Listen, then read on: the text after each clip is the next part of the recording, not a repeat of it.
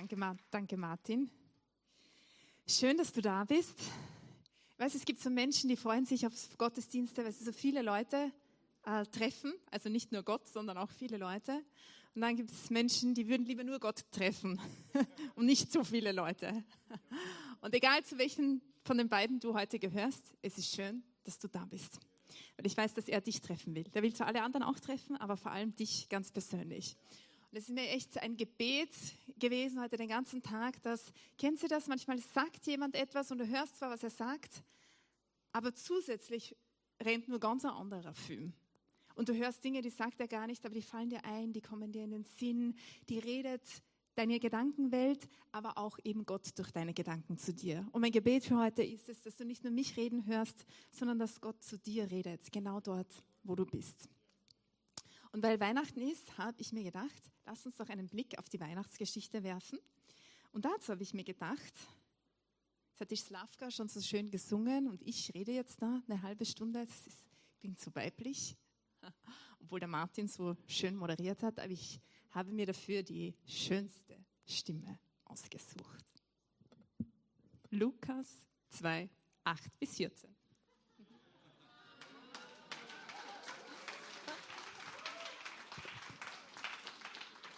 Druck ist jetzt hoch. Ich versuch's. Also Lukas 2, 8 bis 14. In der, in der Umgebung von Bethlehem waren Hirten, die mit ihrer Herde draußen auf dem Feld lebten. Als sie in jener Nacht bei ihren Tieren Wache hielten, stand plötzlich ein Engel des Herrn vor ihnen und die Herrlichkeit des Herrn umgab sie mit ihrem ganzen Glanz. Sie erschraken sehr, aber der Engel sagte zu ihnen, ihr braucht euch nicht zu fürchten. Ich bringe euch eine gute Nachricht, über die im ganzen Volk große Freude herrschen wird. Heute ist euch in der Stadt Davids ein Retter geboren worden. Es ist der Messias, der Herr. An folgendem Zeichen werdet ihr das Kind erkennen. Es ist in Windeln gewickelt und liegt in einer Futterkrippe. Mit einem Mal waren bei dem Engel große Scharen des himmlischen Heeres. Sie priesen Gott und riefen, Ehre sei Gott in der Höhe und Frieden auf Erde für die Menschen, auf denen sein Wohlgefallen ruht.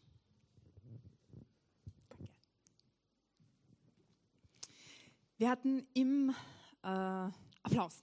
Applaus für die Bibel. Wisst ihr, das ist so eine Bibelstelle, die habt ihr ganz oft wahrscheinlich gehört. Und äh, ganz oft in der Bibel ist es so, das habe ich schon tausendmal gehört, das habe ich schon tausendmal gelesen, aber es gibt so Dinge in der Bibel, die berühren dich, auch wenn du sie vielleicht schon das tausendste Mal gehört oder überflogen hast. Und ähm, wir haben uns in diesem Advent in der Life Church mit Frieden beschäftigt. Frieden mit mir selbst, gar nicht mal so einfach. Frieden mit anderen Menschen. Und heute ist das Thema Frieden mit Gott. Und die Verheißung, die der Himmel den ähm, Hirten hier vorausschickt, bevor sie Baby Jesus treffen, ist, ich sage euch was, Ehre sei Gott in der Höhe und Frieden auf Erden für die Menschen, auf denen sein Wohlgefallen ruht. Und der Friede, von dem hier die Rede ist, ist der Friede zwischen Gott und den Menschen. Und es gibt eine jahrhundertelange theologische Diskussion darüber, ob das jetzt so ist, dass Gott den Frieden den Menschen auf Erden schickt, weil sein Wohlgefallen auf ihnen ruht. Also jeden, weil er die Menschen liebt und will. Oder ob der Friede denen zusteht, auf denen sein Wohlgefallen ruht. Und wenn es das Zweitere ist, also Friede den Menschen auf Erden, auf denen sein Wohlgefallen ruht, was wir ganz oft hören, dann stellt sich natürlich die Frage, ruht jetzt sein Wohlgefallen auf mir? Bin ich da jetzt betroffen oder nicht? Oder ist der Friede nur manchmal für mich gültig oder wie ist das? Also bin ich mit Gott im Frieden? Ich gehöre ich zu denen dazu oder muss ich da dazu was beitragen? Und ähm, ich nehme diese Frage nicht mit in diese Weihnachtspredigt, ich nehme sie vorweg. Friede ist ein Geschenk. Und Friede, dieses Geschenk, gilt für alle Menschen, die dieses Geschenk auspacken. Und auspacken tut das die Schere des Glaubens. Das heißt, Friede den Menschen auf Erden betrifft dich, wenn du sagst, ja, das nehme ich in Anspruch. Das reiße ich auf. Diesen Frieden, den Gott mir schenkt, diesen Frieden, den Gott mir mit Jesus gibt, der, das hinterfrage jetzt nicht lange, ob der für mich gilt oder nicht. Ich packe ihn aus. Und wenn du das nicht tust, wenn du den Glauben nicht anwendest, wenn du einfach sagst, na, ich glaube das nicht, ich glaube, da muss ich nur was dazu tun, dann ist es so, als würde ein Backel vor dir stehen, aber das kann dir noch zu oft gehören. Wenn du das Backel nicht auspackst, ist es so, als, als hättest du es nicht gekriegt. Hm? Kein kind, der Mensch, kein kind der Welt wird auf diese Idee kommen. Und ich schlage vor, wir auch nicht. Es ist der Frieden, der dir zusteht. Der Frieden, dieses Geschenk.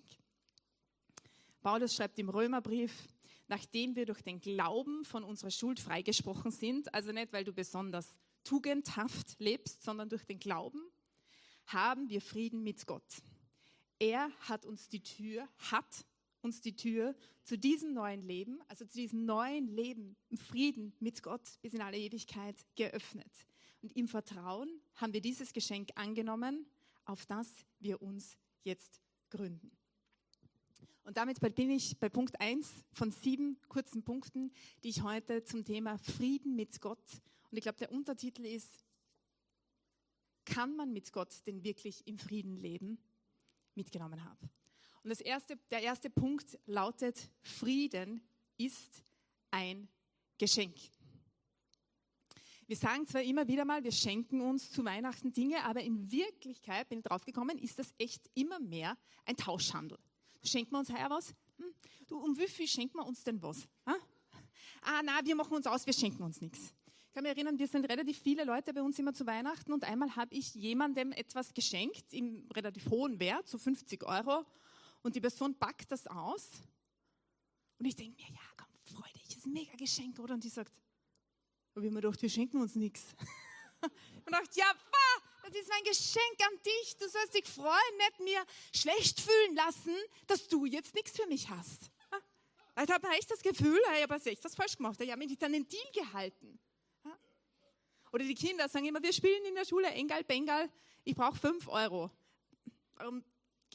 Warum kotzt nicht einfach jeder seine fünf, sondern schmeißt sinnlos jetzt beim Action oder beim Spar raus, um sich dann irgendwas um fünf Euro abzutauschen? Und ich musste lachen, weil ich mir gedacht habe, der Engel da draußen hat nicht zu den Hirten gesagt, wir spielen jetzt Engal Bengal. Ich sag euch, ich Engal, dass Jesus auf die Welt gekommen ist und ihr Bengal, benehmt euch dafür gut. Der hat gesagt, ich habe ein Geschenk für euch. Engal Bengal war nicht die Geburtsstunde damals. Engal Bengal hat man, glaube ich, erst vor zehn Jahren erfunden. 20. Jedenfalls sicher nicht damals. Es war ein Geschenk. Es ist ein Geschenk, das du annehmen kannst, für das du nichts dazu tun kannst. Das ist völlig inadäquat.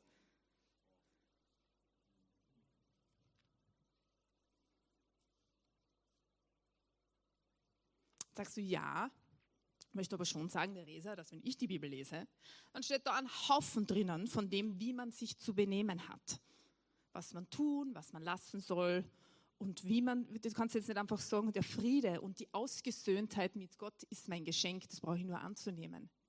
Ja, das stimmt.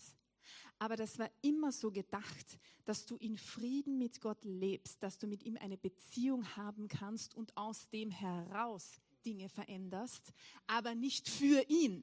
Nicht ich liefere das, damit ich Frieden mit dir habe, sondern ich habe Frieden mit Gott und aus dem heraus verändere ich mich. Und es geht bei manchen Leuten schneller, bei manchen hat man das Gefühl, es geht ziemlich langsam, aber es ist nichts, was du liefern musst, damit du mit Gott im Frieden bist. Und wenn du heute da bist und dir denkst, ich glaube, ich bin echt weit weg von Gott, ja, wir sagen jetzt nicht, wir sind mit ihm auf Kriegsfuß oder so, sondern manche sagen, ich bin weit weg, dann liegt das nicht daran, dass du in diesem Jahr viel verbockt hast oder dass du vielleicht, wenn du ein Teenager bist, den Falschen geküsst hast oder betrunken warst oder sonst irgendwas gemacht hast, das dich weit weg von Gott fühlen lässt.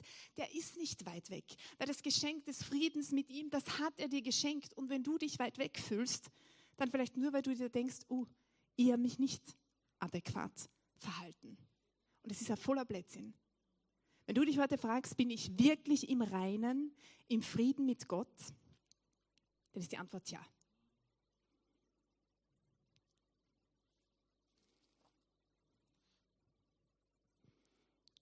Worüber reden wir eigentlich, wenn wir über Frieden mit Gott sprechen? Was soll das überhaupt sein? Was ist damit gemeint?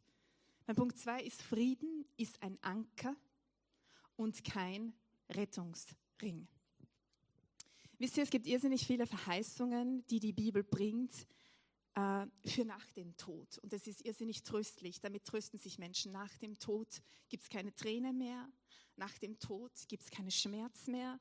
Nach dem Tod gibt es kein gebrochenes Herz mehr. Gibt es viele Dinge, auf die man sich freuen kann, auch nach dem Tod. Frieden gehört nicht dazu. Bei Frieden gibt es heute schon. Auf Frieden mit Gott brauchst du nicht nach dem Tod hoffen. Frieden kann man heute haben. Und es hat nichts damit zu tun, äh, ob meine Umstände friedlich sind. Frieden ist ein Anker. Das heißt, es kann sich auf der Oberfläche unglaublich stressig anfühlen, aber in dir ist tiefer, tiefer Frieden. Das ist Frieden. Und wenn du, es gibt Menschen, ich habe mal so ein bisschen gegoogelt, wie man, ich würde gerne mal zu Weihnachten auf die Malediven fliegen oder irgendwo, wo es warm ist. Da sind die Preise endlos teuer. Alle Leute fliegen oder viele. Okay, ihr alle gerade nicht. Ah, aber viele Leute fliegen zu Weihnachten ins Warme. Das ist mega populär. Warum? Weil sie diesem Weihnachtsstress entgehen wollen. Wenn du in dir nicht Frieden verankert hast, dann nimmst du dich auf die Malediven mit und der ganze Stress fliegt mit. Und der Friede, den Gott dir schenken will, hat nichts mit äußeren Umständen zu tun. Ganz im Gegenteil. Friede brilliert erst so richtig im Sturm. Wenn es so richtig zugeht, wenn die Umstände richtig mies sind, wenn du dir wehgetan hast, wenn du verletzt bist, wenn das Leben so läuft, wie du gerne nicht hättest, dass es läuft, und in dir eine Gelassenheit ist, die nicht von dieser Welt ist, das ist, wo der Frieden brilliert.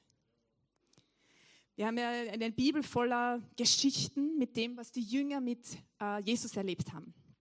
Und ich frage mich manchmal, welche Begebenheit hat die Jünger wohl zuversichtlicher sein lassen, dass Jesus da ist? Waren es die vielen zahlreichen Ausflüge mit dem Fischerboot, die sie mit ihm gehabt haben, Fischen, Angeln? Oder war das wo der Sturm getobt ist und Jesus mit ihnen im Boot war und einmal gesagt hat, Sturm sei still und einmal gesagt hat, hat äh, Petrus komm raus äh, und wir gehen auch am Wasser. Und ich glaube, dass genau diese stürmischen Zeiten damals bei den Jüngern wirklich so physisch, als auch die stürmischen Zeiten bei dir, die Zeiten sind, wo Gottes Friede, Gottes Wow, wir sind ein Team und die, nichts kann mich von dir trennen, so richtig zur Geltung kommt.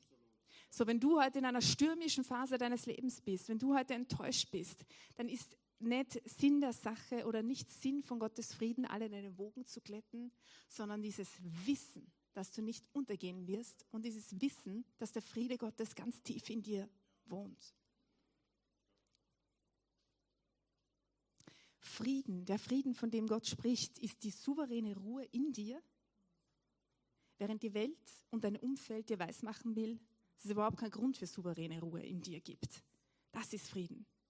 Weil Frieden, wenn du mit einem Cocktail und Gänseblümchen auf der Wiese liegst, das kann augenscheinlich jeder haben. Aber Frieden, während du kämpfst, während die Wogen hochgehen, das ist ein Frieden, den dir nur Gott schenken kann.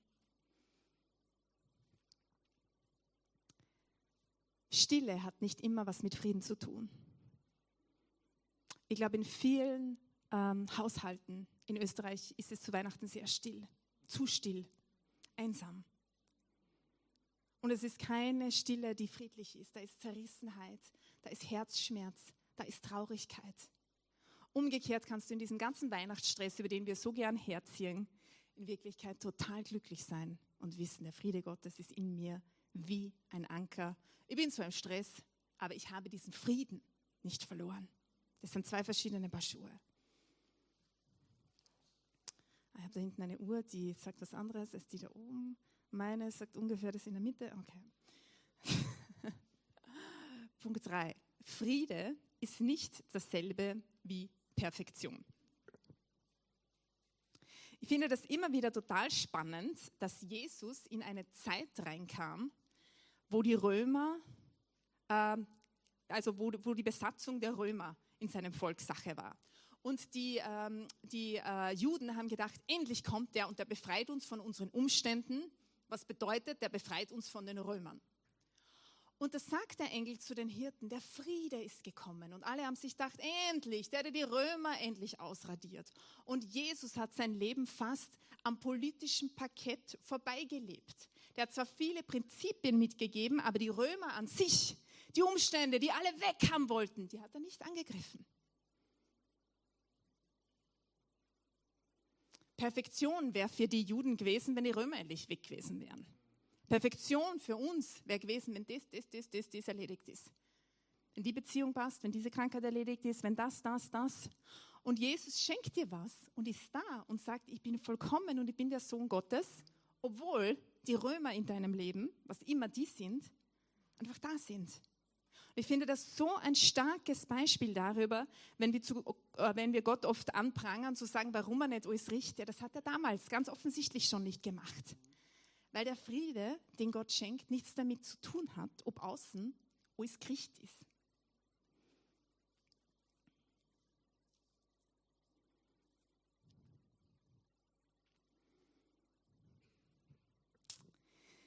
Punkt 4. Frieden ist keine Einbahnstraße. Ich fand ja den Untertitel ähm, das spannend. Kann man mit Gott denn wirklich im Frieden leben? Das ist so, wie heißt das, wenn die Frage eine Antwort suggeriert oder irgendwie so eine Suggestivfrage, genau.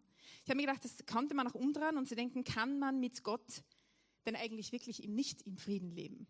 Kannst du, gibt es überhaupt, nach dem, was ich bis jetzt gesagt habe, dass ein Mensch mit Gott nicht im Frieden lebt? Also eigentlich ja nicht, oder? Weil ich gesagt habe, Gottes Frieden ist für jeden und es ist ein Geschenk. Und trotzdem gibt es Leute, die sagen, ich bin unzufrieden mit Gott. Oder ich und Gott, wir stehen auf Kriegsfuß. Also genau das Gegenteil von Frieden. Ich habe einen Mann, das hat er an der Stimme schon erkannt, der ist eigentlich sehr friedliebend. Die Ruhe in Person, dem bringt selten was aus der Ruhe, der pure Frieden. Nur wenn ich zu Hause, und das ist jetzt ein echt fiktives Beispiel, ja, aber wenn ich zu Hause weniger friedlich bin oder leicht auffressen, aggressiv oder streitlustig, was herrscht dann zu Hause? Tobias, Marlene? ah, kein Frieden. Da kann der noch so friedlich mir gegenüber sein. Wenn ich die ganze Zeit auf ihn hinhacke und hintisse und mit Ronny auf Kriegsfuß stehe und unzufrieden damit bin, wie er zu Hause performt oder nicht, dann ist nicht Friede. Das heißt, Friede, selbst wenn Gott noch so Friede dir entgegenschickt, ist nicht einbahn. Zwischen dir und Gott kann sein, dass nicht Friede ist, aber es liegt vielleicht nicht an ihm. Das liegt daran, dass du ihm möglicherweise die Schuld für Sachen in der Schuhe schiebst, für die er gar nichts kann. Um mit jemandem im Frieden zu leben, und es bezieht sich auch auf Gott, gehören immer zwei.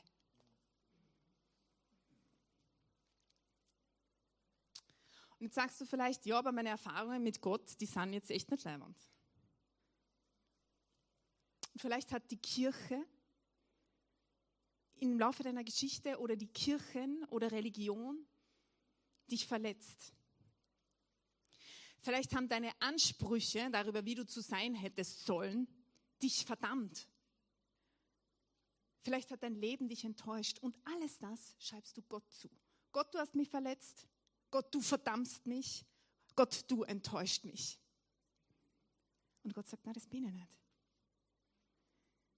Nur weil ich die Schuld auf mich genommen habe, heißt das nicht, dass ich an allem schuld bin, sondern dass sie weg ist. Ich finde das ein bisschen missverständlich eigentlich im Deutschen. Er nahm die Schuld auf sich, deswegen ist jetzt für uns schuld. Na, na, das, so ist das nicht gemeint. Die Schuld ist weg. Und ähm, nachdem ich diesen Gedanken hatte, dass zum Frieden und um mit Gott im Frieden zu leben immer zwei gehören, ich einen provokanten Gedanken für dich, wo vielleicht, wenn du lange gläubig bist, du denkst, boah, das kann man so nicht sagen, aber ich möchte dich einladen, Gott zu verzeihen. Nicht, weil er an irgendetwas schuld wäre, sondern weil du ihm die Schuld für gewisse Dinge zuschreibst. Einfach zu sagen, Gott, ich kann das jetzt auch nicht einordnen, ich kann das Leben und dich nicht trennen. Ich kann die Kirche und dich nicht auseinander dividieren.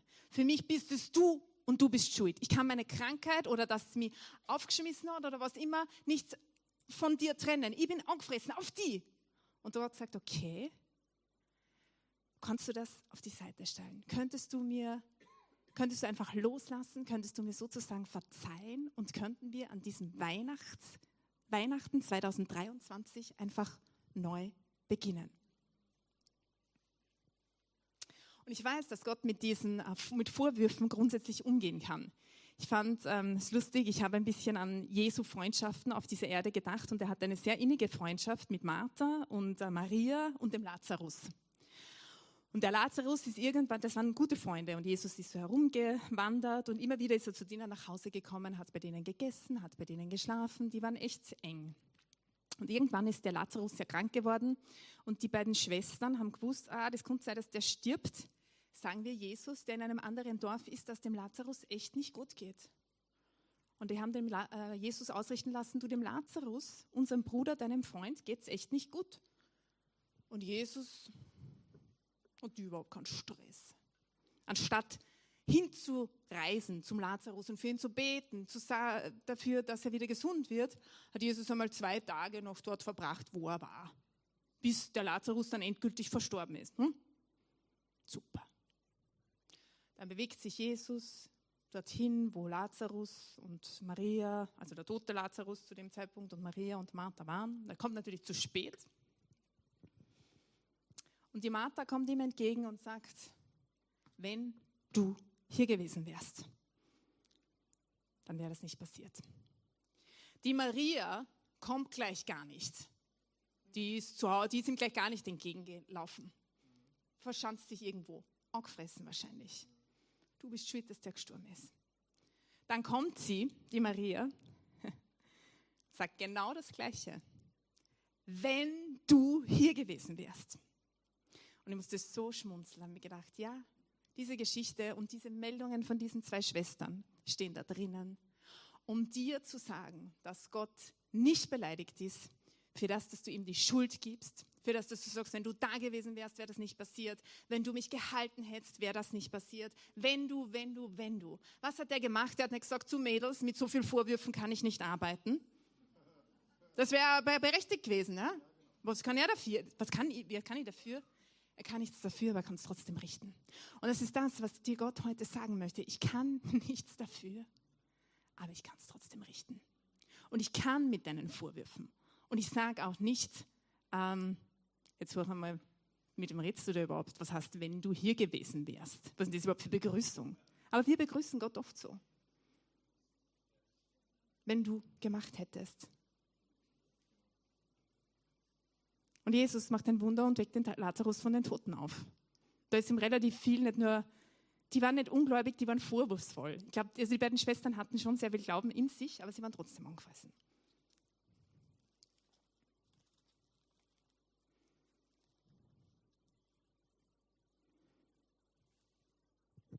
Friede ist eine Begegnung.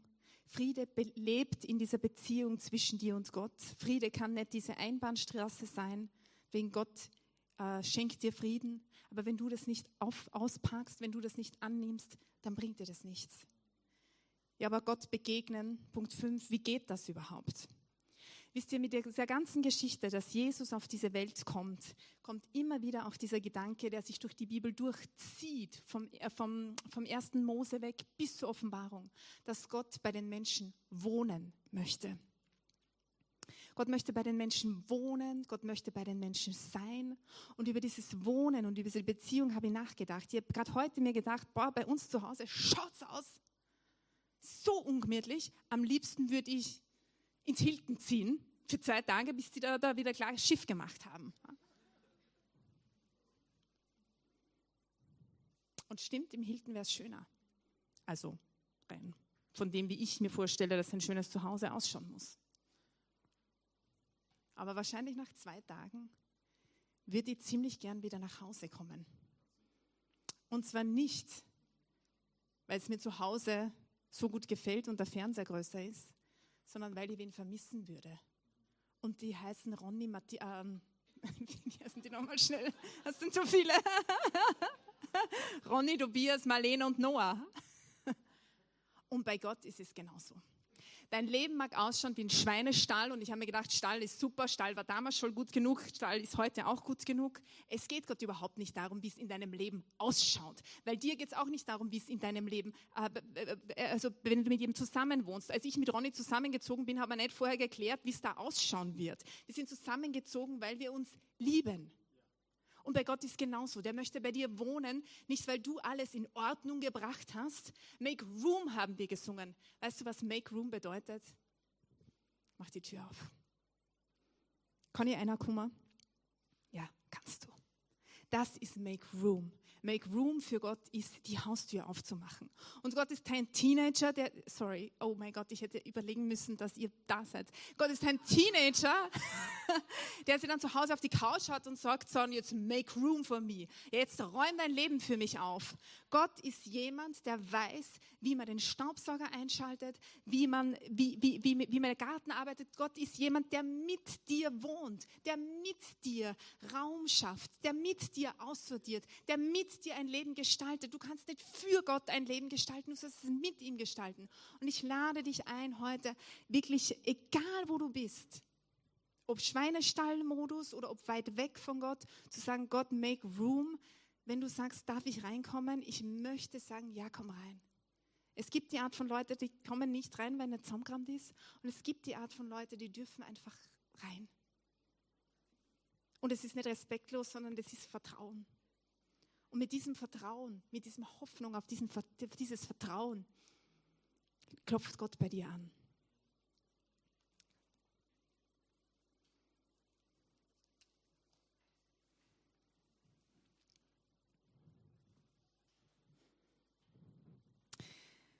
Wie beschrieben, wenn Frieden der brillant ist, wenn Frieden das ist, was Gott dir schenkt an diesem Weihnachts, zu, zu Weihnachten. Wenn Gott sagt, meinen Frieden schenke ich euch.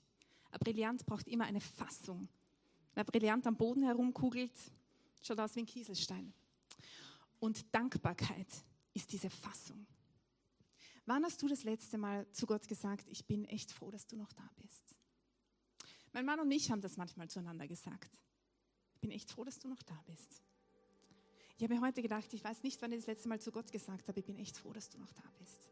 Es ist einfach schön, dass du noch da bist. Es ist einfach schön, dass du nach 20 Jahren nicht in einem Langeweile-Modus bist. Es ist einfach schön, dass du mich noch überraschen kannst. Und ich glaube, diese Dankbarkeit, die bringt den Frieden, den Gott dir schenkt, ganz neu zum Brillieren. Wenn du dir denkst, ja, Frieden mit Gott, den habe ich schon vor 20 Jahren geschlossen, danke, das ist nichts für mich, dann möchte ich dir sagen, dass ich glaube, dass der Frieden ganz neu brilliert, wenn du ihn in eine neue Fassung der Dankbarkeit steckst. Du sagst, Gott, ich bin dir so dankbar, dass du noch da bist, für den Frieden, den du schenkst, für die Liebe, die du mir entgegenbringst, für, für alles das, was du in meinem Leben bist. Wir schließen gemeinsam mit diesem Song, den wir eingangs gesungen haben, Make Room.